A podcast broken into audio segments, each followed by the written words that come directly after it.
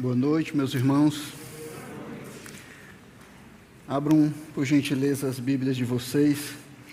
Na carta de Paulo aos Romanos, nós vamos ler no capítulo 3, vamos ler os versículos de 9 a 20.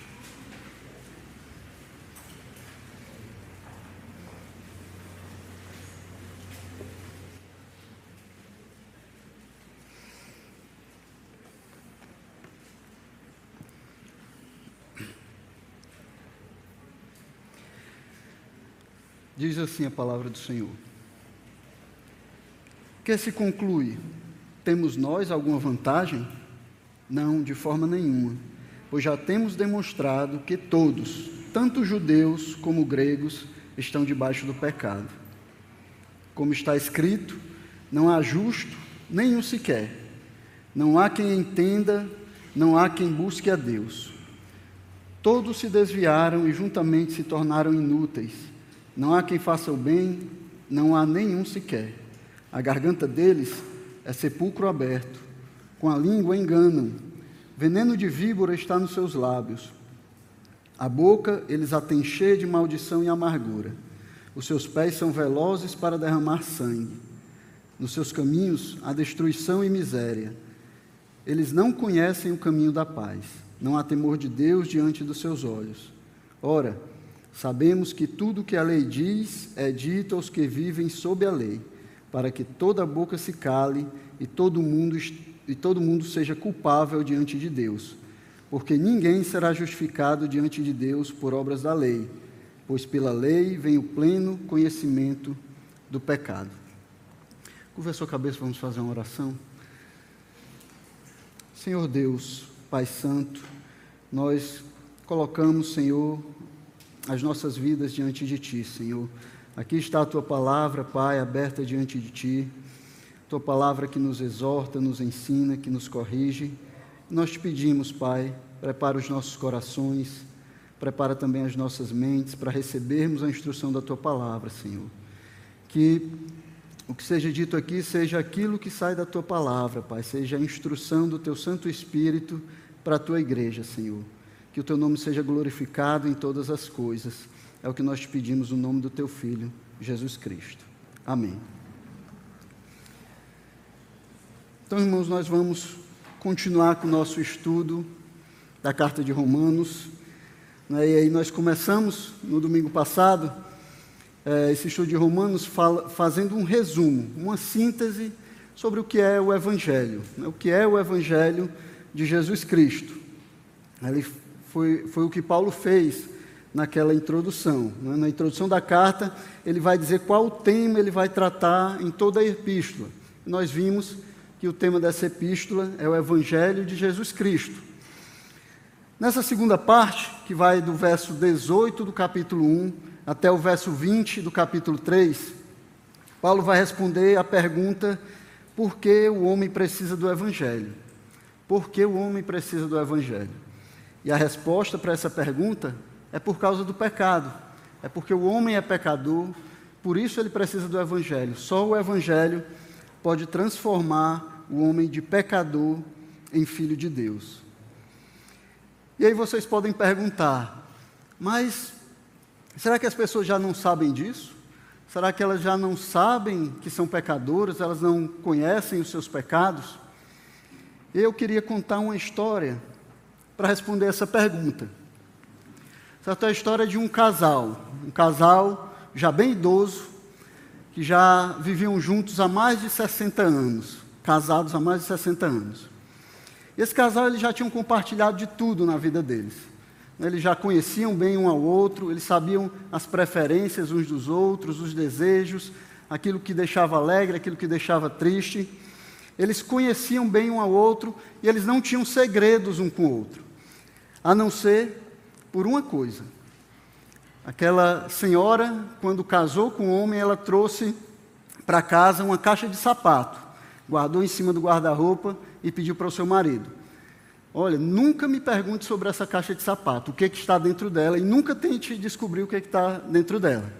Então o marido ficou intrigado, né, ficou curioso, mas aí o tempo foi passando, ele foi esquecendo, e aí deixou para lá, né? esqueceu da caixa.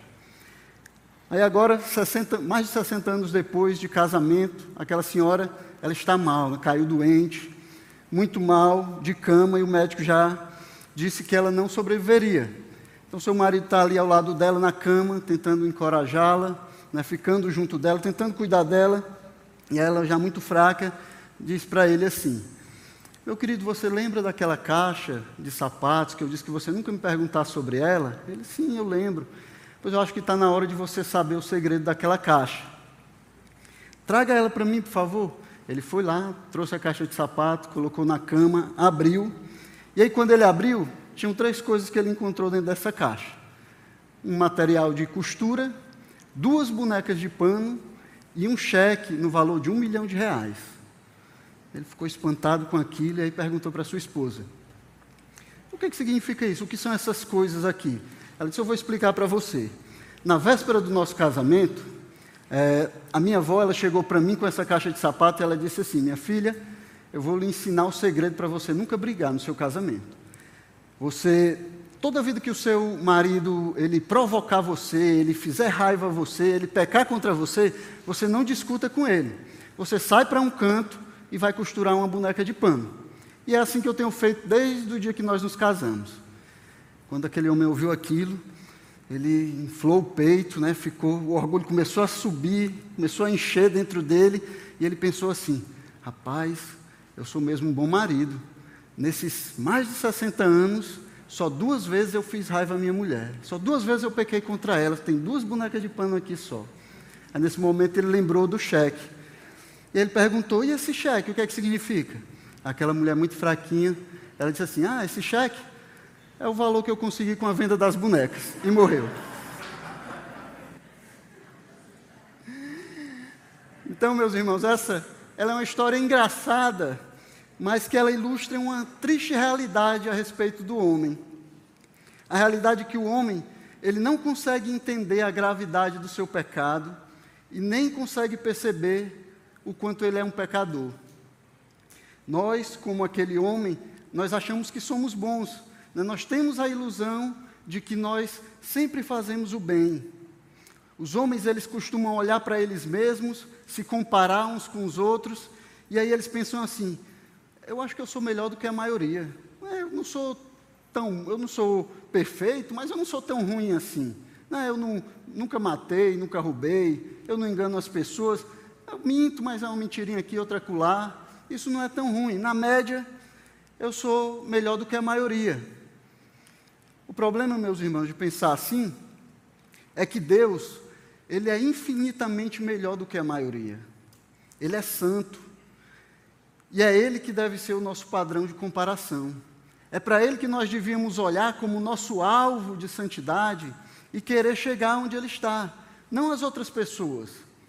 Não é com as outras pessoas que nós deveríamos nos comparar, mas Deus ele deveria ser o padrão para a nossa vida. Mas nós não, não gostamos muito de fazer isso, né, de nos compararmos com Deus. Porque se nós nos compararmos com Deus, quem é que poderia se orgulhar? Né, quem é que poderia dizer, eu não sou tão ruim assim? Ninguém. Então o homem esquece Deus, deixa Deus de lado, ele acha que ele não precisa ser como Deus, ele não precisa perseguir a santidade de Deus, e aí ele prefere pensar que ele não é tão ruim assim, ele não é tão mal, como ele poderia ser. Ele gosta de pensar que ele é até bom, é uma pessoa que faz até o bem. E a, e a humanidade em geral, ela gosta de pensar dessa forma. Ela gosta de pensar que o homem, ele é essencialmente bom. E essa crença, ela tem cada vez mais sido confirmada nos nossos dias. Né? É, a psicologia, a sociedade, os pensadores da nossa época, eles tentam colocar na mente das pessoas que nós não somos tão maus assim, né? que nós somos pessoas boas. É só o ambiente que nos leva a pecar, é só a sociedade que é má que nos leva a pecar. São os problemas que acontecem que fazem com que nós pequemos. E até alguns líderes religiosos têm colocado isso na mente é, dos seus adeptos. Líderes esses que deveriam ser chamados de falsos profetas ao invés de líderes religiosos. Então nós vivemos em um mundo onde as pessoas pecam constantemente contra Deus, mas que elas acham que são boas, ou estão tentando se convencer, tentando convencer a elas mesmas que são boas. Mas se nós analisarmos bem, nós vamos ver que lá no fundo, o ser humano sabe que existe um problema com ele. Ele sabe que existe alguma coisa errada, alguma coisa que não se encaixa. E não importa quem ou que ele queira culpar, não importa em quem ele bote a culpa, esse sentimento ele vai continuar lá. Esse sentimento vai continuar corroendo ele, chamando a atenção dele para algo que está errado na sua vida, que talvez ele não saiba nem o que é, mas que ele sabe que está lá. E vocês querem saber, meus irmãos, por que, que o homem ele se sente culpado? Sabe por que, que o homem se sente culpado? O homem ele se sente culpado porque ele é culpado. É por isso que o homem sente culpa, porque ele é culpado. O sentimento de culpa é só um sintoma do problema maior, que é o pecado. A culpa do homem tem somente uma causa: o seu pecado. Enquanto esse pecado ele não for retirado, enquanto o homem não for lavado, purificado desse pecado, a culpa também não será. Ele continua, continuará com esse sentimento de culpa. Bem, então, ao contrário do que o mundo e a sociedade tentam nos dizer, Paulo ele não vai é, tentar nos enganar. O mundo ele tenta dizer que a nossa culpa é falsa né, que você não deve se sentir culpado, que você tem que tirar de você esses sentimentos de culpa, né, que você tem que ver você mesmo como uma pessoa boa, se sentir bem com você mesmo. Paulo ele vai fazer exatamente o oposto. Além de confirmar a culpa da humanidade, ele ainda vai mostrar a razão, vai dar as evidências que a palavra de Deus dá a respeito da culpa do homem, a respeito desse sentimento de culpa que o homem sente. Então, o ensino de Paulo, nessa passagem que nós lemos, é que o pecado subjugou todas as pessoas, e somente um ato de Deus, experimentado com um dom gratuito através da fé, pode libertar o homem dessa escravidão. É isso que Paulo vai ensinar nessa passagem que nós lemos aqui. Todo esse trecho de Romanos, que começa lá no versículo 18 do primeiro capítulo e vai até o versículo 20 do capítulo 3, vai falar a respeito da pecaminosidade do homem. Então, Paulo vai, vai falar várias vezes, né, vai falar do judeu que é pecador, vai falar do gentil que é pecador, vai expor a maldade do coração do homem, mostrar por que o homem ele é culpado, porque ele se sente culpado. Então, ele vai dizer que a ira de Deus, a sua cólera justa, a cólera justa de Deus, ela está pairando sobre a cabeça do homem. Lá no capítulo 1, versículo 18, ele diz assim: A ira de Deus se revela do céu contra toda a impiedade e injustiça dos seres humanos, que por meio da injustiça suprimem a verdade. Então a ira de Deus ela está sobre os homens. Todos os homens estão sobre a ira de Deus. Paulo também vai dizer que os homens, eles são indesculpáveis diante de Deus. Eles não podem ser justificados diante de Deus porque Deus se fez conhecido a eles. No versículo 20, Paulo diz assim: Porque todos os atributos invisíveis de Deus, isto é, o seu eterno poder e a sua divindade, claramente se reconhecem desde a criação do mundo, sendo percebidos por meio das coisas que Deus fez. Por isso, os seres humanos são indesculpáveis. O homem não tem desculpa, ele não tem como se justificar diante de Deus. Deus fez-se conhecido ao homem, e o homem tenta anular esse conhecimento de Deus. Paulo também vai dizer que os homens eles são hipócritas, que eles julgam e condenam o mal, mas que eles praticam o mal que eles mesmos condenam, que eles mesmos julgam. Capítulo 2, versículo 1 diz assim: Por isso você é indesculpável quando julga os outros, não importando quem você é, pois naquilo que julga o outro, você está condenando a si mesmo porque pratica as mesmas coisas que condena. Então, o homem ele é hipócrita, ele gosta de julgar, ele gosta de falar a respeito do que é mal, mas ele não vive de acordo com aquilo que ele fala.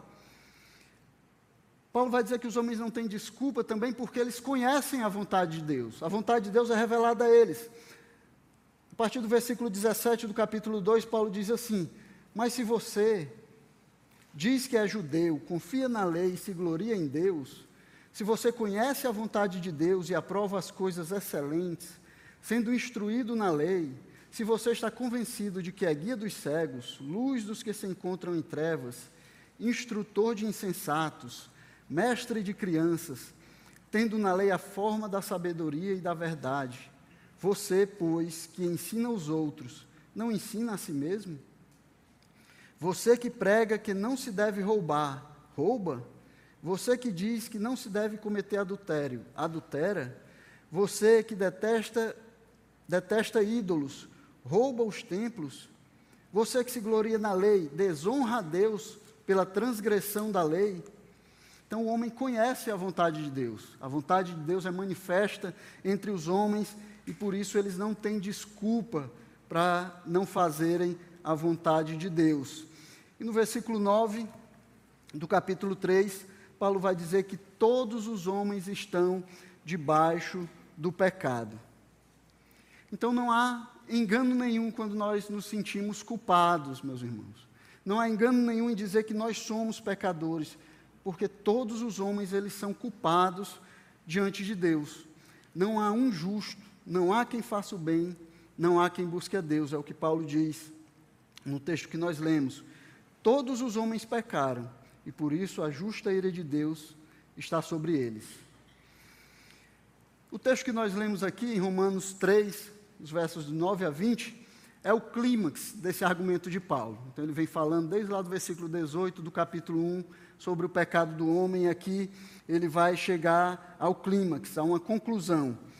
Ele vai é, mostrar aqui para os seus leitores que, diante de tudo isso que ele vem falando até agora, a única conclusão possível é que todos os homens, gentios ou judeus, ou seja, toda a humanidade, eles estão debaixo do pecado.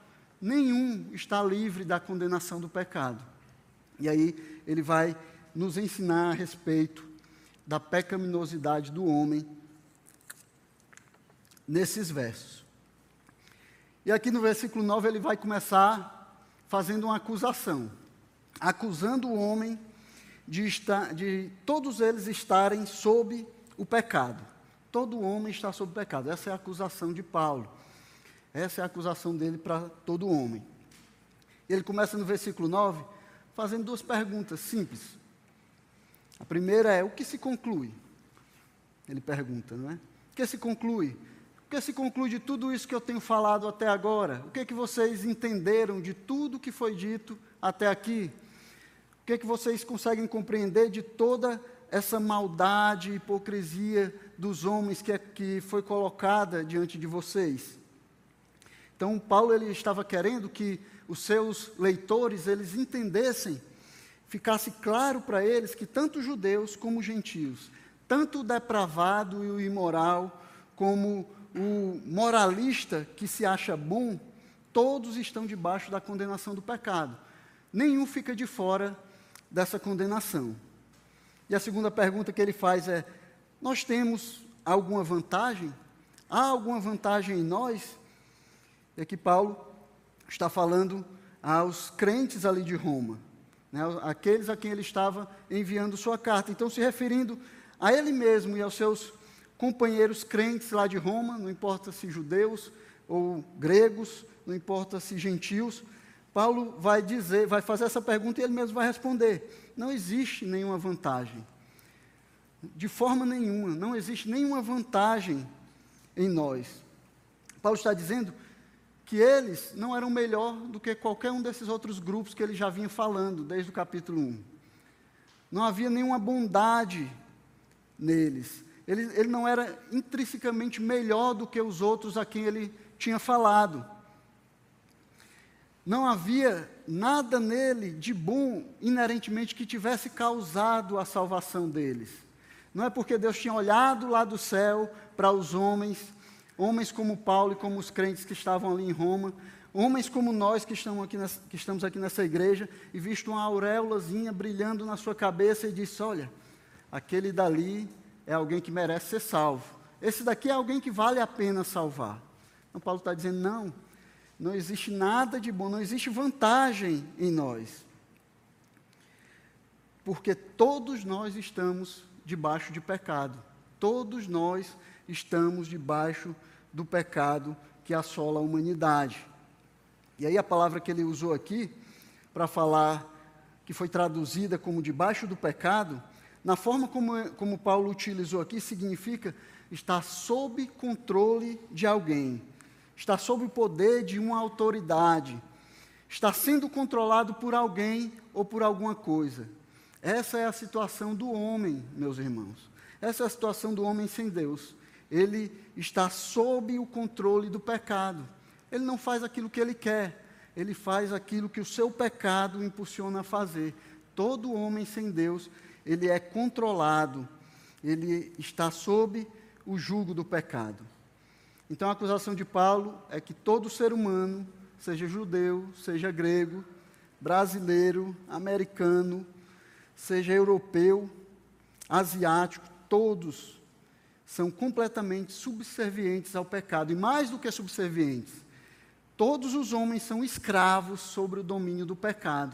Não há nenhum que possa fugir a esse domínio. Não há nenhum que possa fugir a essa escravidão. Essa ideia é falada para romanos, que eram o, o povo livre e, na verdade, o povo dominador daquela época, era vista como uma ideia louca.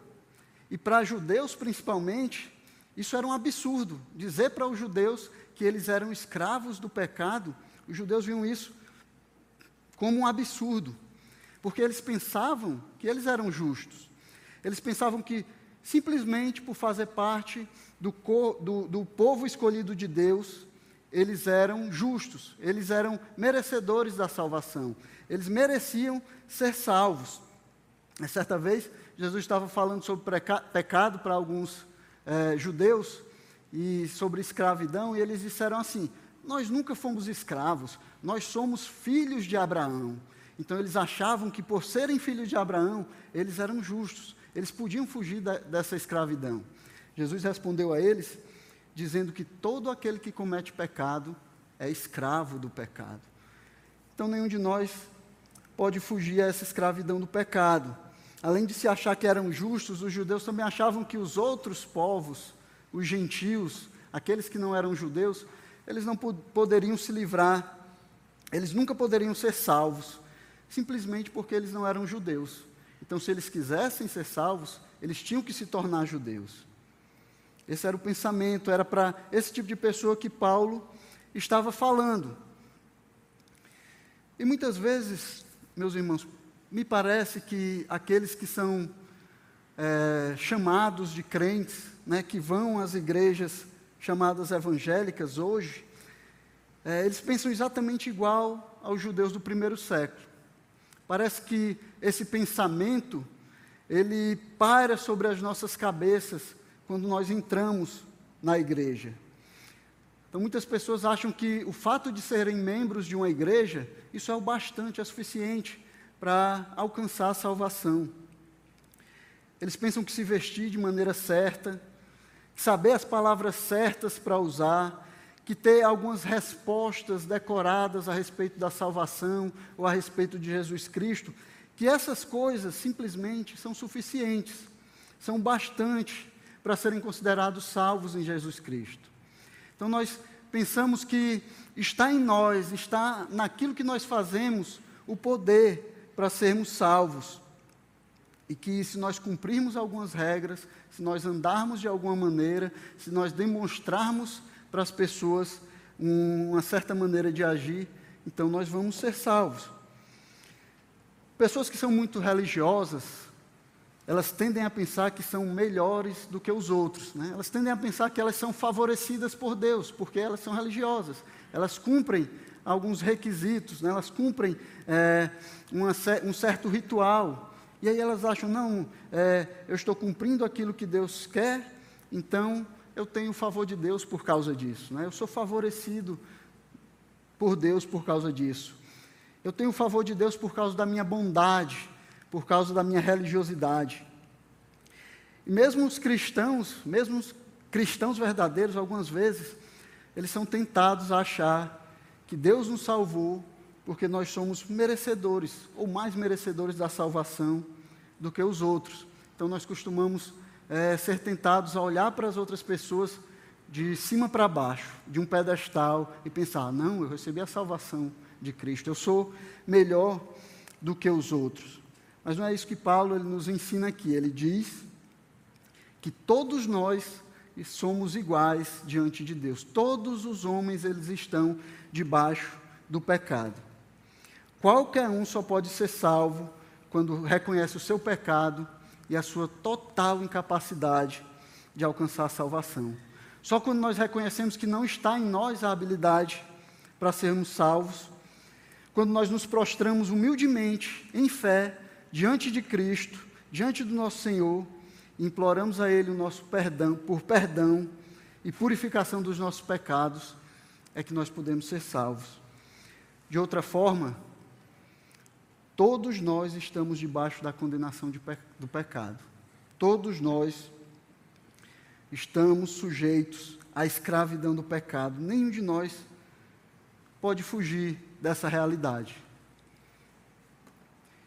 E aí, talvez algumas pessoas, ao lerem a carta de Paulo até aqui, elas estivessem perguntando: mas por que que todos nós estamos debaixo de pecado? Como é que Paulo pode dizer uma coisa dessas?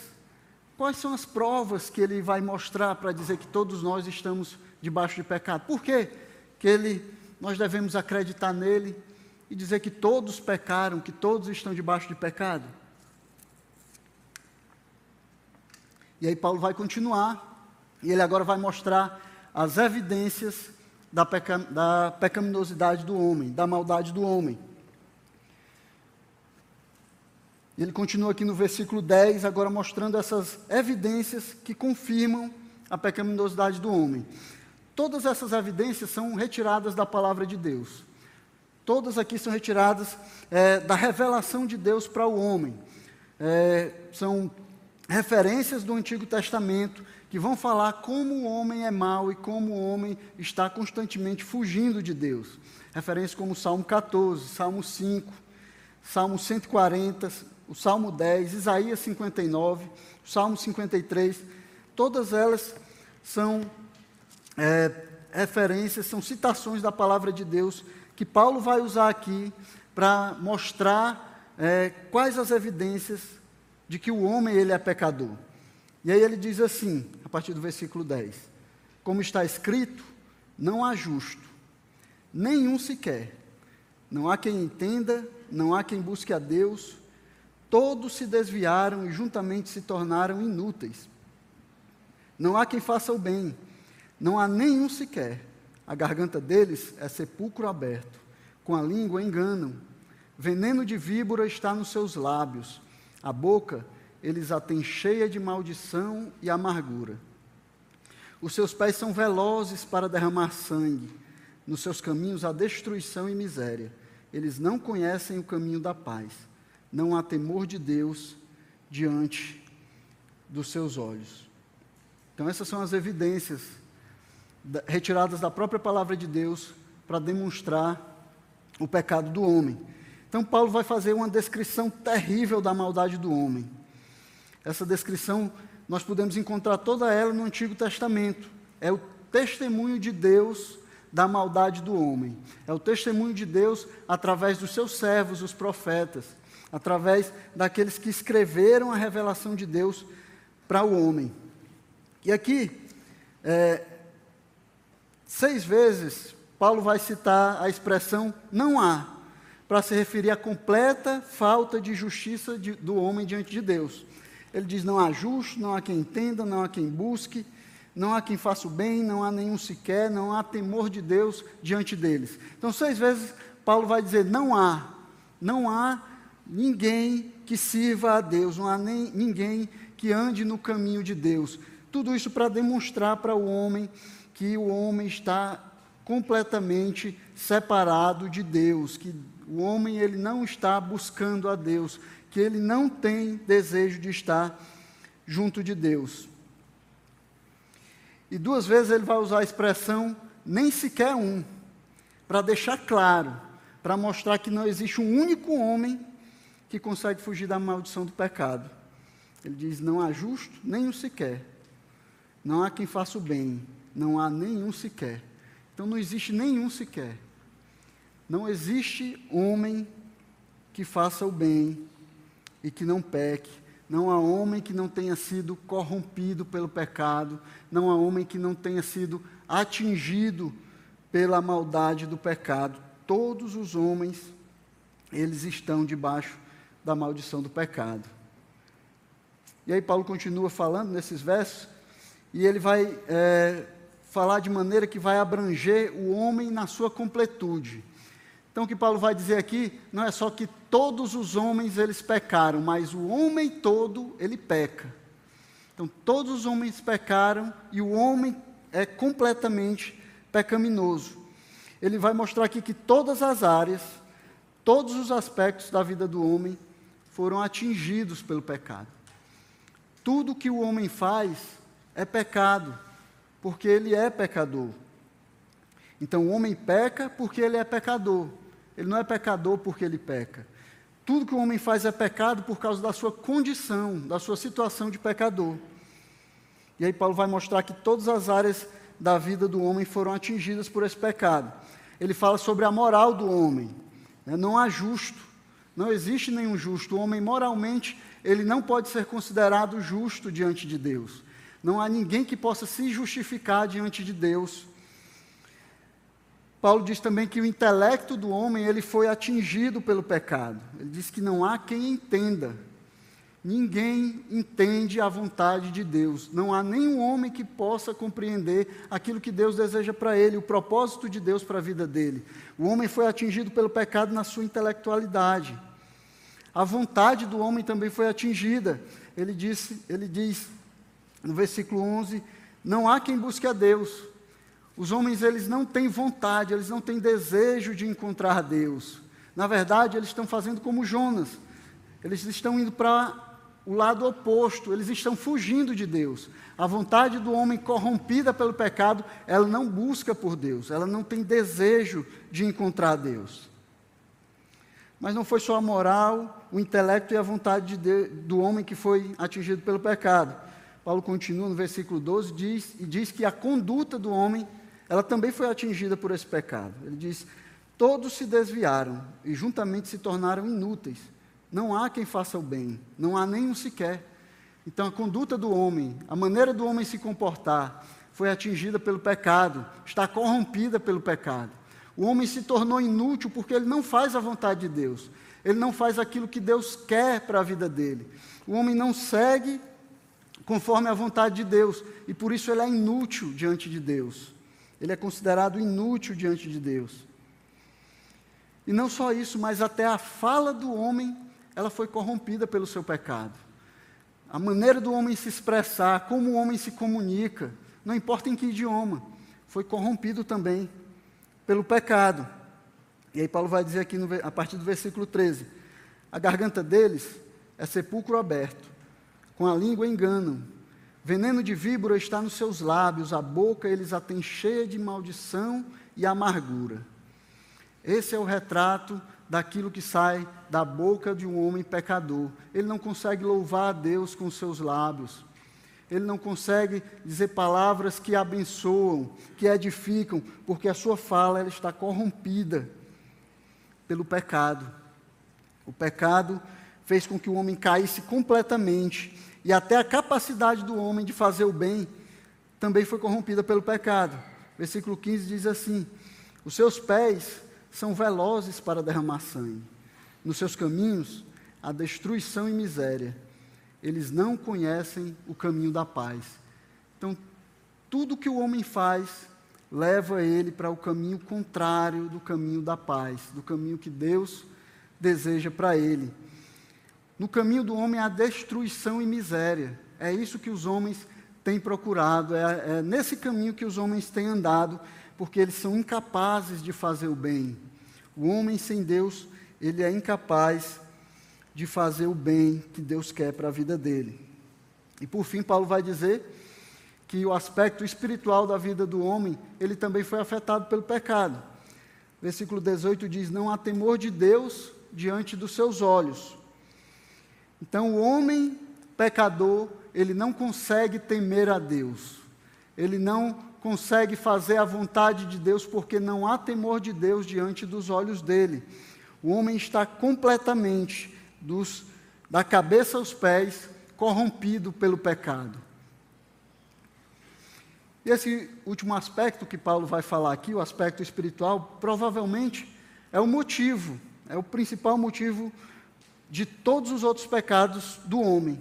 A sua morte espiritual diante de Deus, a sua separação de Deus, a sua falta de temor de Deus é o que conduz o homem para a impiedade. Porque, de, porque o homem, ele não teme a Deus, porque ele não consegue temer a Deus, porque ele não tem olhos espirituais para compreender a vontade de Deus para a vida dele, é que ele peca, é que ele está no caminho do pecado. Versículo 18 é uma citação do Salmo 36. Paulo cita uma pequena parte desse salmo, mas eu gostaria de ir com vocês lá, versículo, eh, Salmo 36, dos versículos 1 a 4, para a gente ter uma visão mais ampla dessa, desse retrato do homem pecador, de como Deus fala do homem pecador através do seu servo Davi.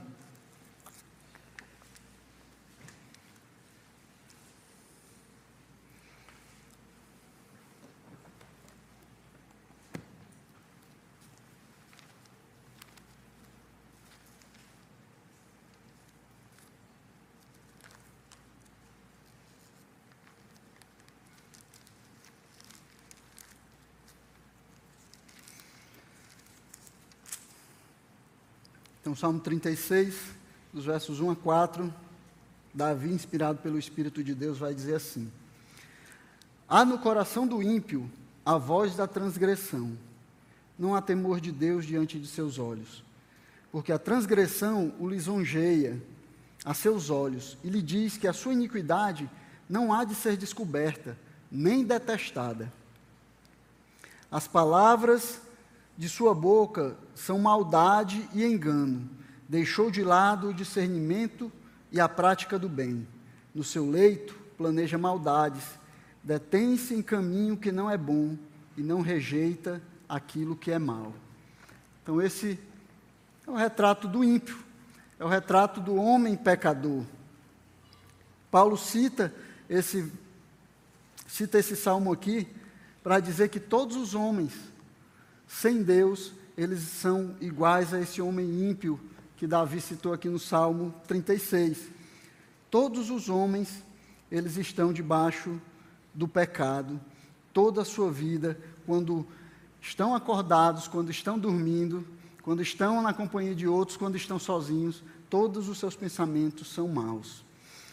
Isso deveria nos causar temor, deveria nos ajudar a perceber que sozinhos nós não podemos fazer a vontade de Deus, que nós precisamos de Deus, que não há em nós mesmos a condição para chegarmos até Deus. Nós precisamos que Ele trabalhe, que Ele, que Ele trabalhe, que Ele haja na nossa vida para que nós possamos servir a Ele, assim como Ele deseja que nós sirvamos. Certa vez, é, um grupo de judeus perguntou a Jesus: por que é que Deus havia permitido que Pilatos matasse alguns galileus e que seu sangue fosse misturado com os seus sacrifícios? Eles fizeram essa pergunta a Jesus, porque na cabeça deles eles não entendiam isso, eles pensavam assim: esses homens parecem que eram homens bons, né? eles estavam ali cumprindo seus deveres religiosos, eles estavam fazendo aquilo que Deus manda fazer, cumprindo é, a lei. Mas Pilatos foi até lá e matou todos eles, de maneira que o sangue deles foi misturado com o sangue dos seus sacrifícios. E eles perguntaram também por que, que 18 homens haviam morrido quando uma torre de, em Siloé havia caído sobre eles. Porque aqueles homens tinham morrido naquele acidente e não outros. Eles pensavam, e a única coisa que eles, coisa que eles conseguiam pensar é: esses homens provavelmente era, eram piores do que todos os outros, para que isso acontecesse a eles. Já que não aconteceu a mim, deve ser porque eu sou melhor do que eles. Não foi comigo que isso aconteceu, então é porque eu sou bem melhor do que eles.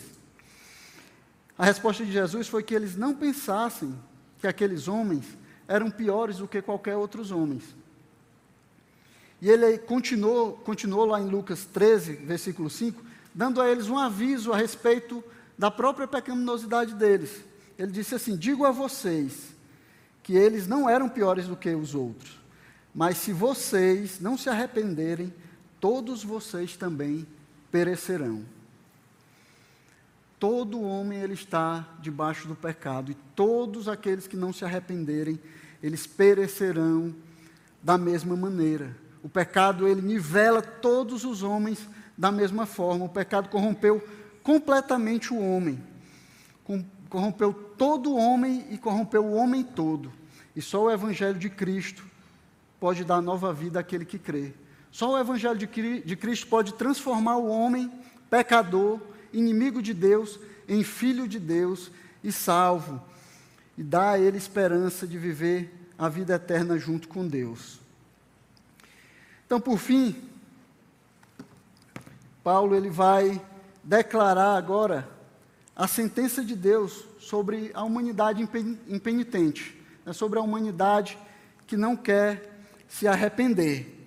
Depois de, é, depois de fazer a acusação, de mostrar as evidências, aqui parecendo com um tribunal, onde o, onde o promotor ele acusa e mostra as evidências da sua acusação, agora ele vai falar sobre a sentença, sobre o veredito de Deus sobre aqueles que não se arrependem. Se arrependem. E aí no versículo 19 ele diz assim: Ora, sabemos que tudo que a lei diz é dito aos que vivem sob a lei, para que toda boca se cale e todo mundo seja culpável diante de Deus. Então, essa declaração de Paulo aqui, irmãos, ela não permite nenhuma exceção. Ela está falando de todos os homens. Todo ser humano, judeu ou gentil, está sob a lei de Deus e é responsável diante de Deus para prestar contas diante dele por tudo aquilo que fez. Se serviu ou não serviu a Deus, se fez ou não fez aquilo que Deus requer. Quer sejam os judeus com a lei escrita, dada por Moisés, quer sejam os gentios com a, sua, com a lei escrita nos seus corações, todos os homens, eles vão ter que prestar contas diante de Deus. Eles vão ter que se justificar diante de Deus. Nenhum deles vai fugir da realidade de ter que se apresentar diante de Deus Todo-Poderoso. E o veredito final de Deus é que a humanidade não redimida é culpada de todas as acusações. Não há defesa para o ser humano. Não há defesa e toda a boca se calará diante de Deus. Quando Deus declarar a sua sentença, quando Deus é, falar o veredito, toda a humanidade vai se calar diante dele. Porque não há defesa. Deus é o Criador, é o sustentador, é o Senhor de todo o universo. Nada está fora do seu controle ou da sua autoridade. Mesmo aqueles que não reconhecem a autoridade de Deus, eles estão sob, estão debaixo da autoridade de Deus, e eles vão ter que prestar conta diante do Deus Todo-Poderoso, diante do grande Deus, o juiz de toda a terra. E aí, se alguém é, aqui ainda podia pensar que era justo diante de Deus, ou pensar que porque ele cumpria a lei de Deus, ele poderia ser justificado diante de Deus, se alguém ainda estava na cabeça pensando, não, eu sou bom porque eu cumpro a lei de Deus, como aquele é, jovem rico né, que chegou para Jesus e perguntou, Senhor, o que é que eu faço para ganhar a vida eterna? Jesus disse, cumpre a lei. E ele disse, eu tenho feito tudo isso. Ele estava enganado e Jesus expôs o engano dele. E aí tentou mostrar que ele estava enganado. Infelizmente, ele não reconheceu o seu engano e não clamou a Deus.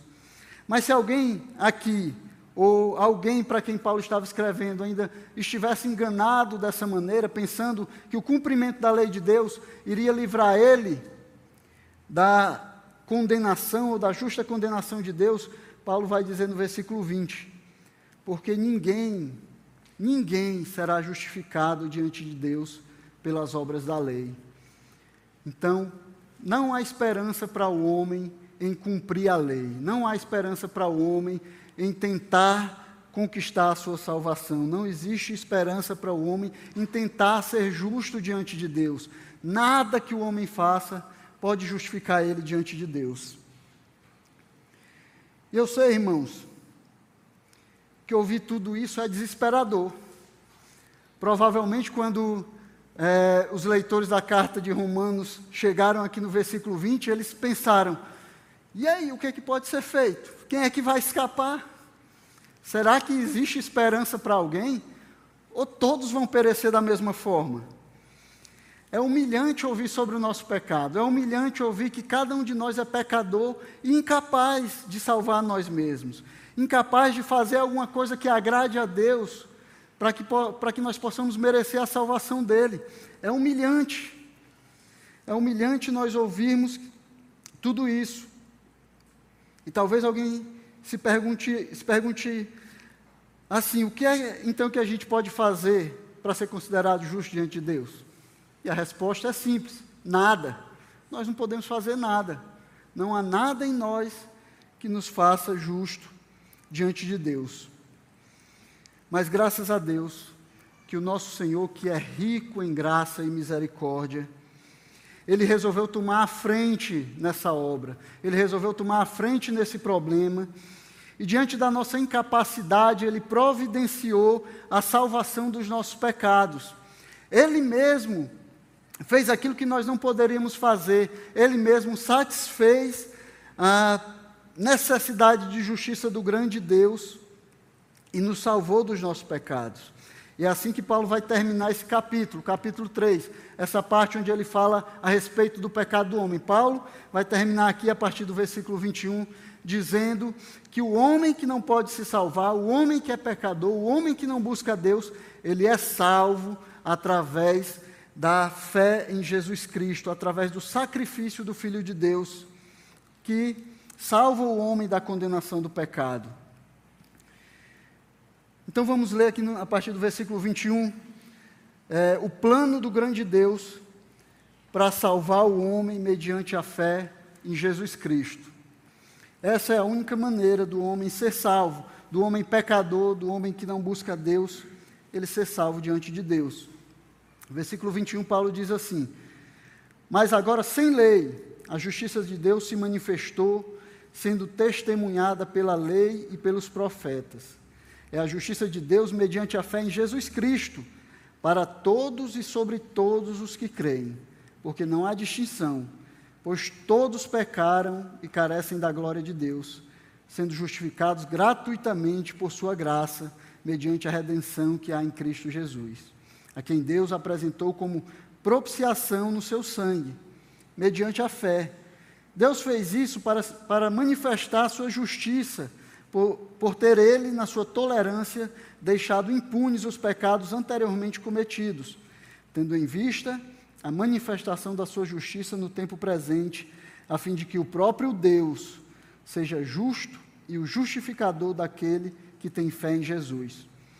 Onde, onde fica então o orgulho? Onde é que encaixa o nosso orgulho em tudo isso, irmãos? De que é que nós podemos nos orgulhar diante de tudo isso? Foi totalmente excluído. Por que lei? Pela lei das nossas obras, por aquilo que nós temos feito, por alguma bondade que surgiu de nós mesmos? Não. Foi totalmente excluído, não pela lei das obras, pelo contrário, por meio da lei da fé. Concluímos, pois, que o ser humano é justificado pela fé, independente das obras da lei. Então, esse é o plano do grande Deus para a salvação de todo aquele que crê em Jesus Cristo. Essa é a boa nova de salvação que nós devemos proclamar. Esse é o plano que o Senhor comunica a nós, esse é o plano que Ele colocou nas nossas mãos para que nós possamos comunicar ao mundo que está caído, ao homem pecador. Mesmo diante da terrível situação do pecador, mesmo que o homem pecador ele não deseje a Deus, mesmo que ele não busque a Deus, mesmo que dele não saia nada que seja agradável a Deus, o Senhor, através do seu filho Jesus Cristo, ele nos concedeu, ele nos deu salvação. E por isso nós nos regozijamos nele. Essa é a mensagem de salvação para o pecador, meus irmãos. É assim que Deus nos fala na sua palavra.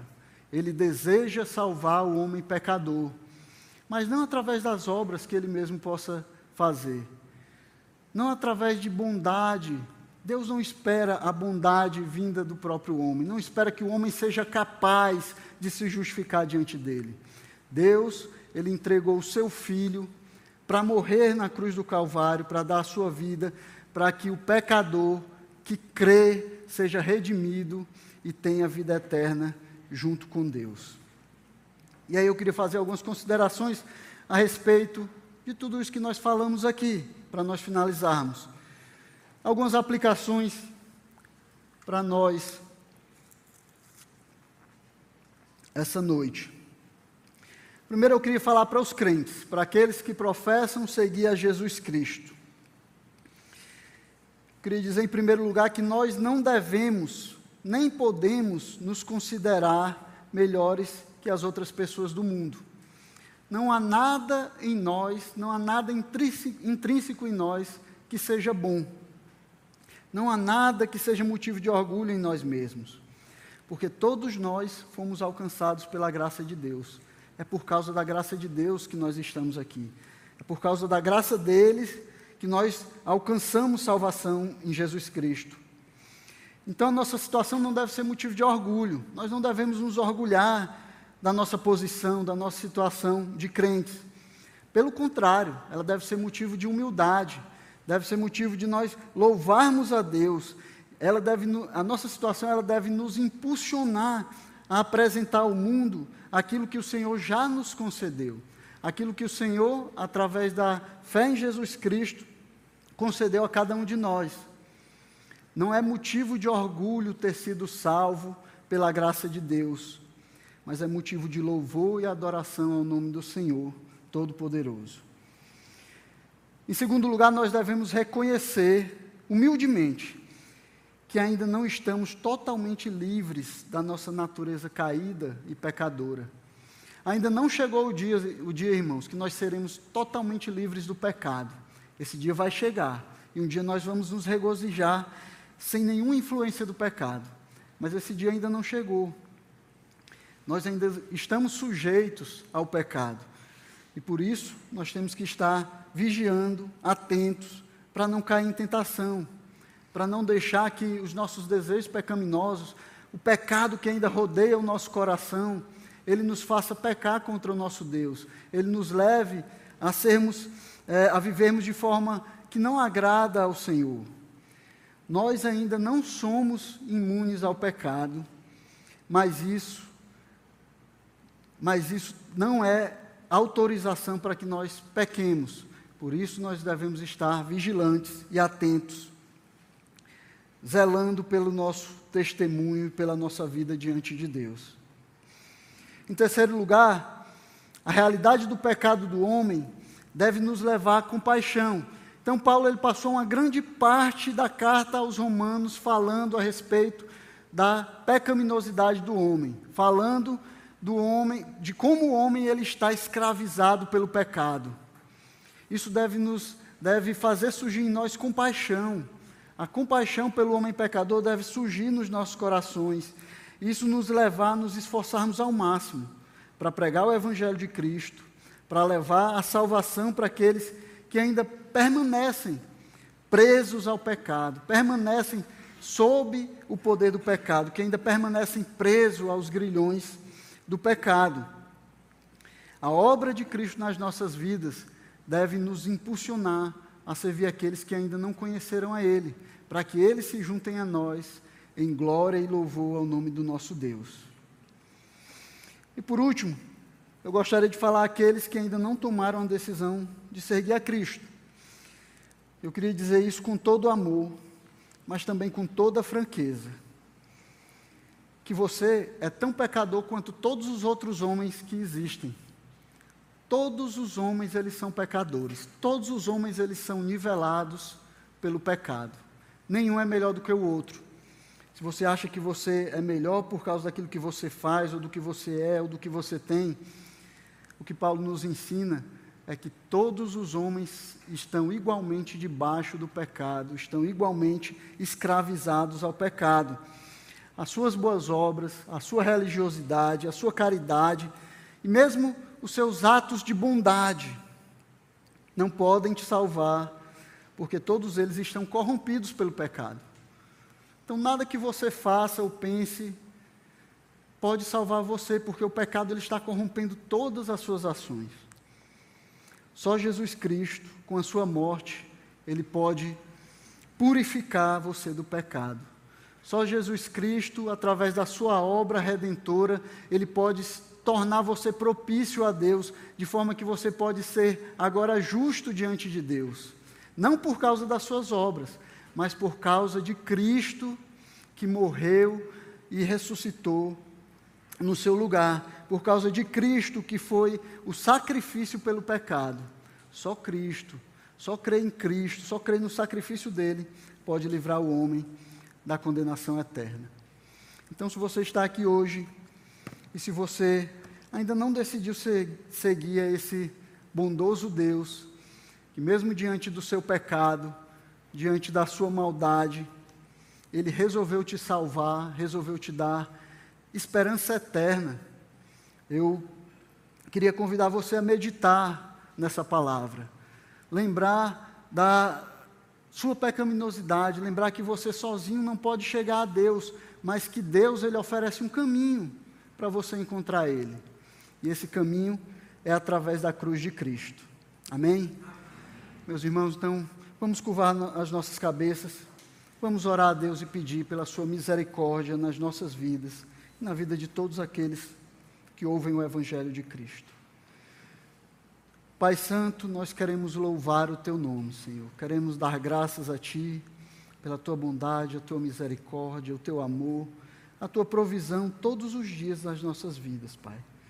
Muito obrigado, porque mesmo diante do nosso pecado, mesmo diante da nossa rejeição a Ti, o Senhor nos encontrou, o Senhor nos moveu, Senhor, para Ti, e hoje nós po podemos nos regozijar, Senhor, na Tua presença. Pai, não deixa que isso seja motivo de orgulho para as nossas vidas. Não deixa, Senhor, que nós nos tornemos é, orgulhosos, que nós esqueçamos de todos aqueles que ainda não ouviram falar de Ti, Pai. Nos ajuda a pregarmos o Teu Evangelho com fé, pregarmos o Teu Evangelho como está na Tua palavra, Pai, para que o Teu nome seja glorificado nas nossas vidas. Senhor, abençoa aqueles que ainda não decidiram servir a Ti, Pai, mas que têm ouvido o Teu Evangelho, Senhor. Trabalha nos seus corações, ajuda o Senhor a encontrarem significado para as suas vidas, Senhor, significado esse que só pode ser encontrado em Jesus Cristo, Pai. Ajuda-os a perceber, Senhor, que o caminho para a salvação passa pela cruz de Cristo, Pai.